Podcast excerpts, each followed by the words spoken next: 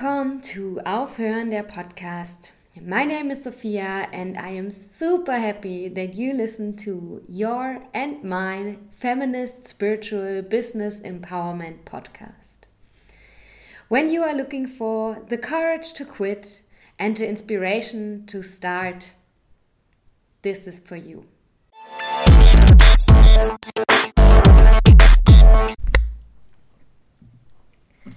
So, hello. Um, this episode is called Working in Fashion My Experiences and What I've Learned. I thought about calling it my, um, my awful experiences and what I've learned, but I want to cultivate that experiences are experiences. There's no good or bad. It's about what you make out of it. And yes, some things I've experienced were pretty traumatizing and pretty wrong. Also, I think today is a great day to record this episode because I am about to get on my period. That means I'm super honest and I'm a wise, wild woman. So, yes, this is me speaking my truth. This episode is gonna be 25 minutes, then I'm gonna work on something else again and uh, after 25 minutes you will hear an alarm and then i'm going to tell you my conclusion and that's it. So let's start. Let's start with the positive. Why do i love fashion? Why did i choose to work in fashion? And what do i love about the industry and the people working in the industry before i worked in the industry itself and after and during so, my grandmaster seamstress, and um, I experienced pretty from an early age on how good it can make you feel to wear something nice, how powerful you can feel when you wear your favorite dress or a red blouse or I don't know, white, white leg linen uh, pants when I was a child and I was sick uh, and we went to the doctor, my mom always told me you cannot go to the pajama in your pajama to the doctor, and that's just one example of how good, how yeah, how how you dress can change how you feel. So that's why I love, love fashion because it's a pretty simple uh, self empowerment and self love practice tool. What you wear is a part of how you feel. And it goes both ways. Of course many some people let's say someone who only wears black maybe also doesn't have a lot of colorful light thoughts. And also the other way around when you wear your favorite dress you feel better. What else do i love about the industry? I love that it's an industry full of it that's how it should be no? Open-minded people uh, who are always willing to change their minds no? last season a skirt in this shape was like no one even thought about this. And then all of a sudden you start liking new things you start liking new colors. So uh, in the ideal world uh, people who work in fashion uh, should practice open-mindedness or are practicing being open-minded and changing uh, what they like changing their feelings towards different things and this I find very cool. Also, it's one of the industries where many women work. And um, what I also like is that, for example, um, homosexual gay people have always been celebrated in fashion. Or not celebrated, I don't know, but it's not like in football or something where there's toxic masculinity everywhere. No, you can be feminine. The feminine is celebrated in fashion in certain ways. So these are all the positive aspects, I think. And also um, because of my background, of course, that my grandmaster seamstress, like the manufacturing of a garment, of something you wear, is is a super super interesting process. So I studied textile technology as a bachelor and clothing manufacturing as a master. So I've studied in detail how from a fiber to a finished product what needs to be done like what are the machines what are the people doing what are the processes and yeah it's a super interesting process mixed with like creativity innovation and yes, like any product that gets manufactured, it is also a highly technical process. So I'm an engineer. I'm a fashion engineer. And um, yeah, it's just interesting how something that's created out of someone's mind is then via engineering translated into reality. I find this really, yeah, amazing. And it's something that everybody uses every day. We are never naked, or sometimes we are, but every day you pick something and you wear something. Mm, so it's, I thought it's also something with which I can I can reach a lot of people because everybody uses clothes. yeah. So this was everything I loved, and then I finished school, and then I had, and I, then I really didn't want to like I don't know, go back backpacking and find myself or whatever. Uh, I didn't need that because I know I, I want to work in fashion. I want I didn't know why that came a bit later, but I knew that that's my thing. Like I, I really want to do it. I want to learn all about it. I thought I need to like study to do it, and turns out like this is what my first advice I would like to give all of you. If you want to do something, you can just do it. You don't need to become an engineer expert and study eight years until you can allow yourself or think that you're now like smart enough or powerful enough or wise enough or whatever to to be where you want to be. You can always do it. So, yeah, but I chose the safe way. I just studied all that stuff and it was also very interesting. But then, what happened then? Oh, then fashion took me to Berlin. I came here uh, seven years ago for my first internship during my bachelor, and um, I can say, looking back, it was a great experience uh, I met so many people I'm still friends with and I'm looking up to. And it was me the first time moving out of the county Baden Württemberg where I was living. Mm, yeah, and it was small town Sophia being thrown in the big ass uh, city Berlin.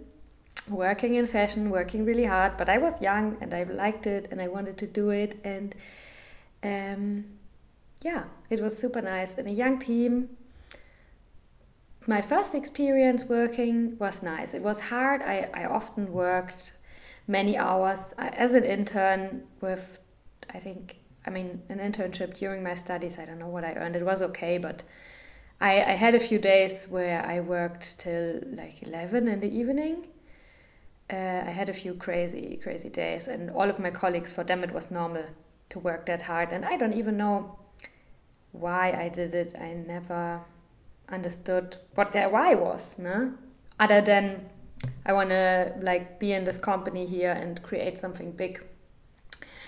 But yeah, uh, let's go to the to the harder things. So um, one of the issues in fashion is that uh, people don't get paid well.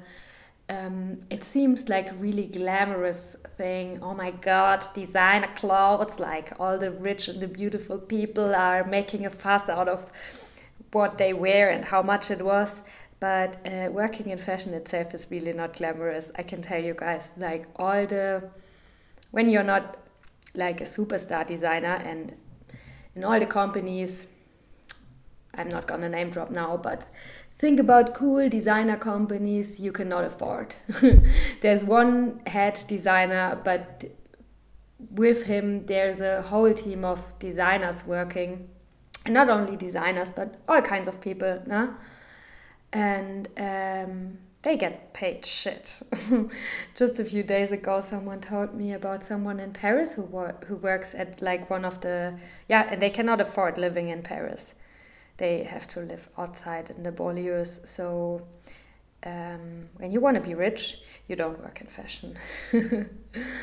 And yeah and this is the first thing that I find not so authentic because somehow to the consumer, to the customer, they're sold glamour. They're sold, I don't know, appreciation of craftsmanship and worth. And um, yeah, and then actually in the inside it's not really happening and i'm not even talking about the production side nah, that's a whole other topic but just the people here in europe in the headquarters like doing all the management so to say that the actual manufacturing can happening also these people do not get a lot of money like um, they work a lot and they don't get a lot of money and um, the reason is because the fashion the fashion industry is uh, ruining themselves because prices are getting cheaper and cheaper and cheaper. But for designer clothes, of course, this doesn't really count. But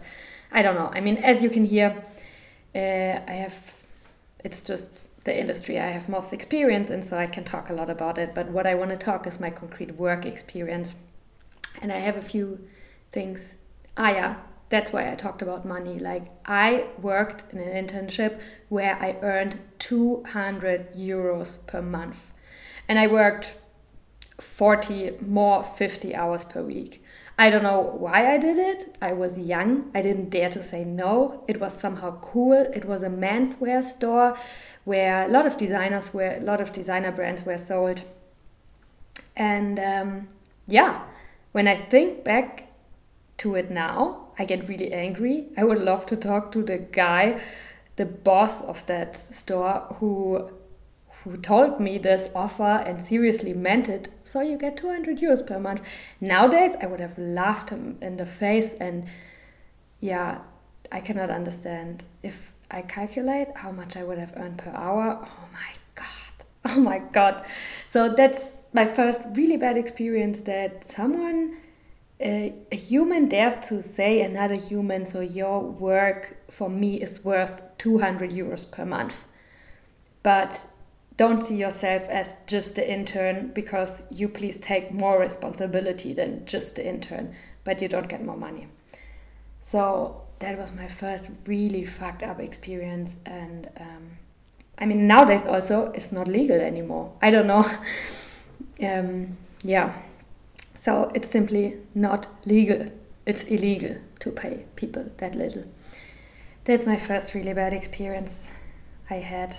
Or not bad experience. I don't. Yeah, I don't want to like cultivate bad or good experiences, but it was definitely uh, something very wrong, and I did it, and um, I would never do it again. I would no one recommend to do it, and yeah, I think it's not okay to to do this. And uh, then something else, yeah, it's uh, fast forward a bit. I was in a big company I worked at, mm, and in that company, uh, it was always cultivated a feedback culture. So there were like uh, at the time where I was there, there were a lot of like strategies. What culture do we want to cultivate? Like, how do we, yeah, what is inside like how do we want our yeah our company culture there was a comp- company culture building when i was working there so there were many like general meetings and educational programs you could watch videos or yeah people from the hr were like talking to you and educating you on on what the culture would be or we were all creating the culture together and they called it feedback culture. They wanted to encourage people to give feedback uh, peer to peer and not just top down, but so not just the boss tells you how you did your job, but everybody tells everyone how they can improve. Mm. And I've worked as a working student in that company for two years. And it was I, I often liked it, otherwise, I wouldn't have done it so long. But uh, there was also then a time where somehow when you work there and you don't have any issues, you don't care so much when someone is fucked up. but then when it affects you, it gets really shit. And when I I try to look at the situation with compassion and so I think why I love fashion is the ideal world. But the truth is also that many people um, cover up a lack of self love and insecurities with looking good or being dressed nice. And that's also inside the fashion industry. So it's not that everyone who works in fashion is like, oh my God, we're helping people. Like, I'm designing this nice sweater here, and the person who's gonna wear this must feel so empowered, and then they can go out and live their day and feel really good. No. A lot of people are very judgmental in fashion, of course, superficial, and it's sadly really not the case that everybody has a has a strong why other than um, I I want to look cute and I think I'm then cool and better than you definitely. so that's why um, I have experienced that in fashion. Often you work with actually um, people who who really don't have a lot of self worth and I think maybe I also didn't at that time. Otherwise, I wouldn't have worked for 200 euros, but that was way earlier. But yeah, I think cultivating a strong sense of self worth maybe leads you to not working in fashion anymore. I don't, I mean, it's not all like this. Um, yeah, but okay, I'm gonna just like tell it now what happened to me. I had a meeting with my boss uh, in this company Mm, and I was always very like motivated. I worked, I supported many different people in the team, but I'm also like I have a strong character. I'm not a banana bread person, and um, I cannot I cannot be someone else. I cannot hide this. And for around one and a half years, I think this was really appreciated in the team because through my self confidence and my strong character, I could do more things than an intern. I could take more responsibility. I could support people better. I could take more work and more projects.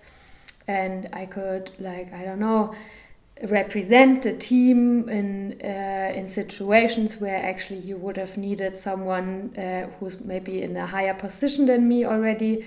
Um, but yeah, me as an intern, I could I could do a lot and I could take a lot of responsibility. And for around one and a half years, like it was appreciated, but then all of a sudden it changed, and uh, I didn't know.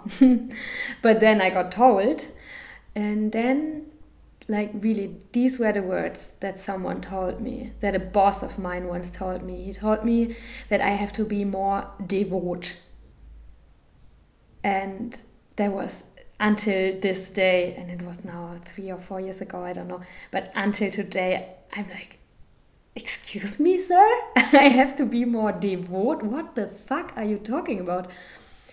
So, yeah, that was really traumatizing for me. Even nowadays, I think back into this conversation and I, I have this situation again in my mind with me freaking out and telling him that he cannot tell this to anyone, and especially not in a company where a feedback culture is cultivated and um, yeah but that was definitely oof. but then of course i mean i went out of that meeting and i wasn't sure like because when you get feedback it's supposed to help you grow no? so of course you don't want to reject it right away. And also you don't know any better. So i thought oh okay i have to be someone else.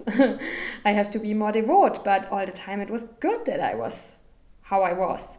They were kind of like taking the good of what I could do, but they didn't have the resources to to handle what it also brought. That I asked questions, that I didn't always just say yes, but I wanted to know why am I supposed to do this like that now? Can you please explain me that I yeah that I just can understand why I'm working or whatever, no? And as they they just didn't have the capacity anymore, or they the internal capacity, the capacity in the team, I don't know. But yeah, that was definitely a really, really crazy thing to hear from your boss that you have to be more devout. And also, like, he was a bit older, as he was not from our, my generation. And then he also mentioned the, I think it was the, he meant the Simon Sinek uh, video. He was like, yeah, yeah, yeah, recently I saw this I saw this video of this really smart guy talking, and he said that all of you millennials, you are just not patient enough, and uh, that's really your weakness. And um, yeah, I also just thought, really? Did you finish watching that video? Because if you would have, you would have known who he also criticizes, and he also criticizes the leadership. And that's you, motherfucker. Feels so good to say it. Yeah, so I, I went out of this meeting and I was like, oh my God, do I have to be more devout now? Or I'm like, of course, you get told, you get not encouraged.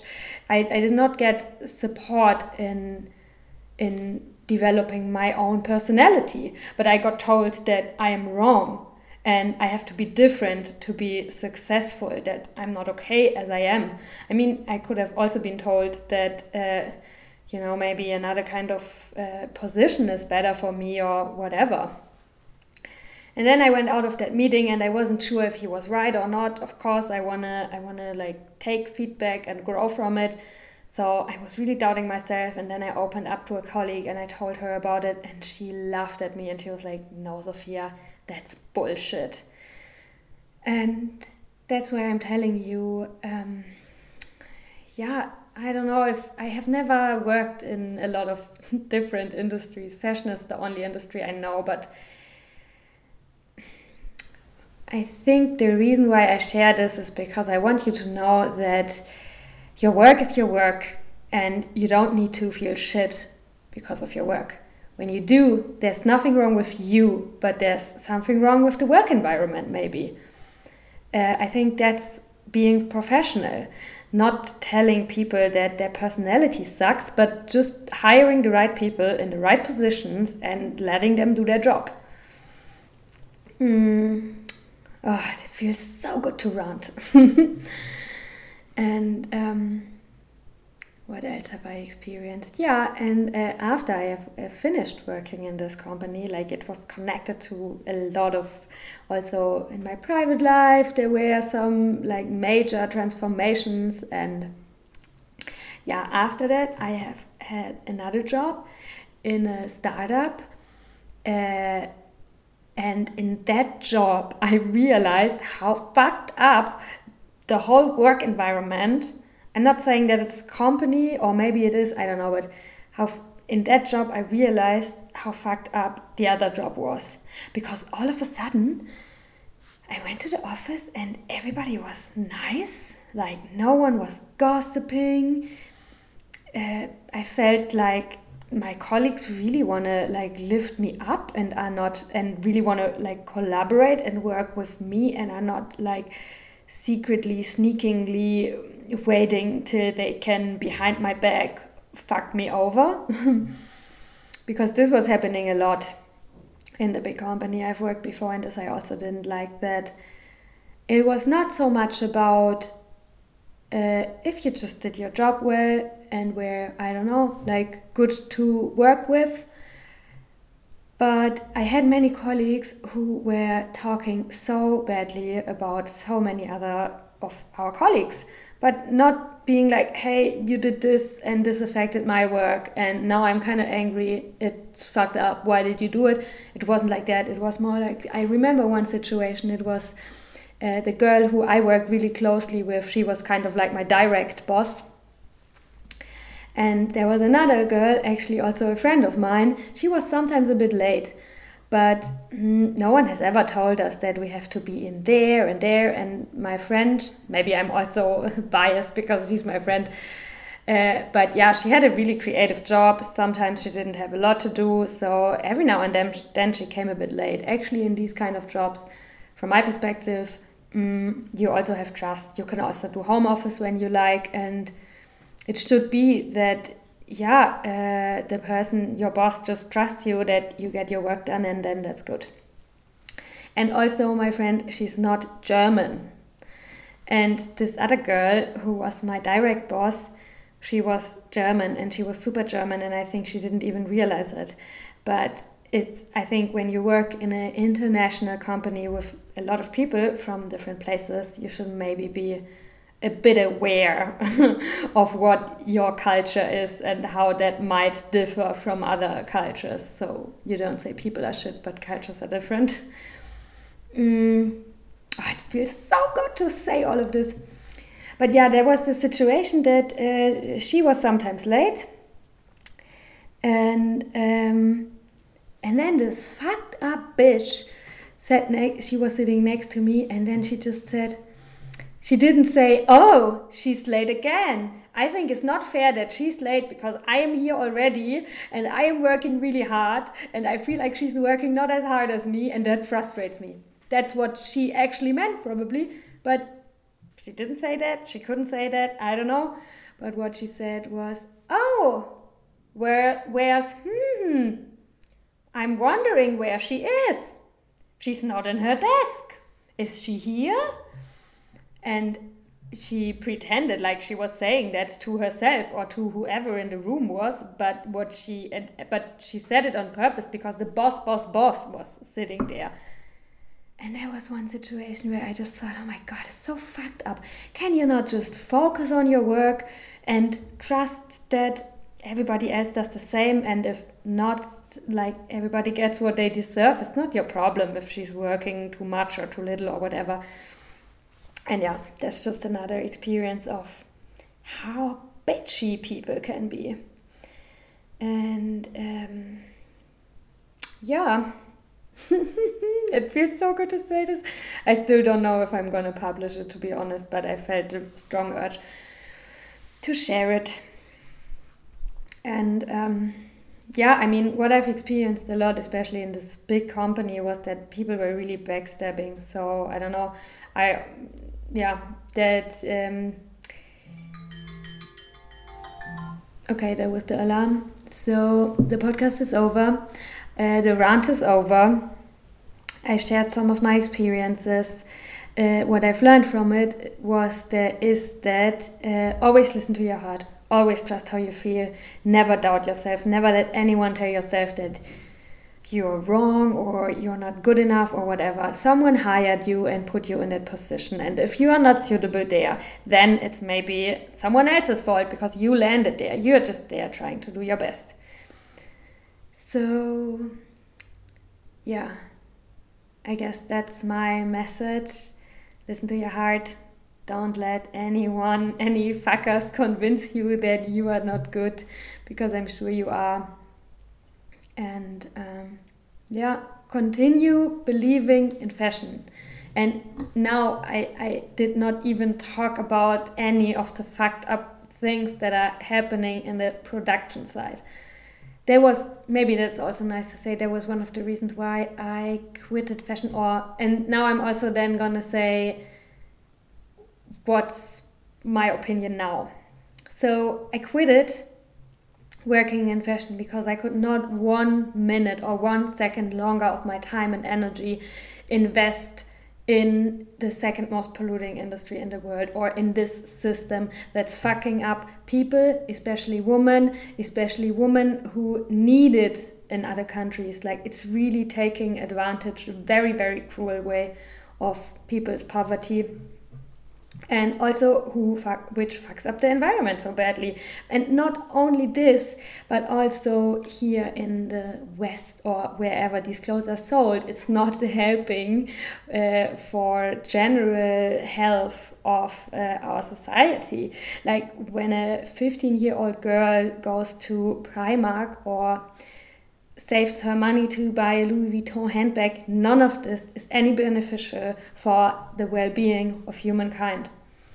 And yeah, that's why I had to quit. that's why I didn't want to continue working in fashion. I couldn't invest my time there anymore. And at the moment, um, my thoughts are that, or then I thought, okay, it, there are also different movements happening. Yeah? Let's put the light on the lights. Uh, there's a lot, a huge ethical movement, a big fair fashion movement. Like people are becoming aware, and it's more and more people who are willing to pay more or to buy secondhand or, yeah, just reviewing their consumer behavior in relation to fashion. And I think that's great. And um, uh, I don't know, the last year or so, I felt like that's not a battle I want to fight. I felt like I'm I'm I'm out of here. just because it still is the case that people don't understand the worth of a garment. Like, even someone privileged, even within my friends, even myself, probably. Mm, yeah, we, we don't like to pay the amount that it should cost to buy anything. Anything, uh, clothing. And I, I I, I, be, I hope it's possible and I believe it's possible. But at the moment, my fantasy, my imagination cannot, I cannot think of how. So, um, yeah, I don't know how to make this backwards. I don't know how to make people pay like it's normal to pay 200 euro for a hand knitted sweater, for example. I, yeah, I don't know. We cannot stop the internet. We cannot go back in time. And yeah, I don't know what other reason is there. And also, um, there are so many millions and millions and millions of clothes produced that are not used, that are not loved, that are not appreciated, that are thrown away. When you walk here on the streets in Berlin, like everywhere are clothes and uh, textiles and garments and then when you look at the bigger circle né, it's a mix of fibers so it's not oh it's a cotton t-shirt we can just recycle it and make a new cotton t-shirt. No the thread is polyester and then there maybe are some buttons and this and that so recycling is not so easy. We are just producing and wasting a lot of resources to create waste that's gonna outlive my children and yeah i for a few for some time i felt like i gave up on this industry. I believe we should all buy nothing and be happy. Um, but yeah just a few days ago i had an epiphany and so that's my new goal. Um, i think because i have so much knowledge because i studied this for so long and because i have a passion for for the good side about it because I, I still love it. Um, I feel that I'm kind of obligated for humankind to go there. And I think it's also no coincidence that I was always so passionate about the environment and sustainability and about fashion. And for some years I felt, oh, how can I be so contradictory? What's wrong with me? How can I how can I work in fashion but love the environment? But um, I think that some uh, someone who has studied textile engineering and clothing manufacturing, and someone who wants the to yeah to take care of the environment, or no. What I wanted to say is that I think that someone who has the knowledge and the experience and the passion that I have has a lot of power to change things and that's why i somehow feel obligated. Like if even textile engineers say hell no we cannot save this who else can and there are so many nice examples of people who have not studied but they just do it and they just do it better and they just question everything. And that's really inspiring to me. And uh, yeah, so I still believe in fashion. I still love fashion. There are many things about the industry wrong, and we need a big change. And I had a break, but now I'm back um, to be a part of yeah the change because I want to have a really nice, amazing future. Thank you for listening.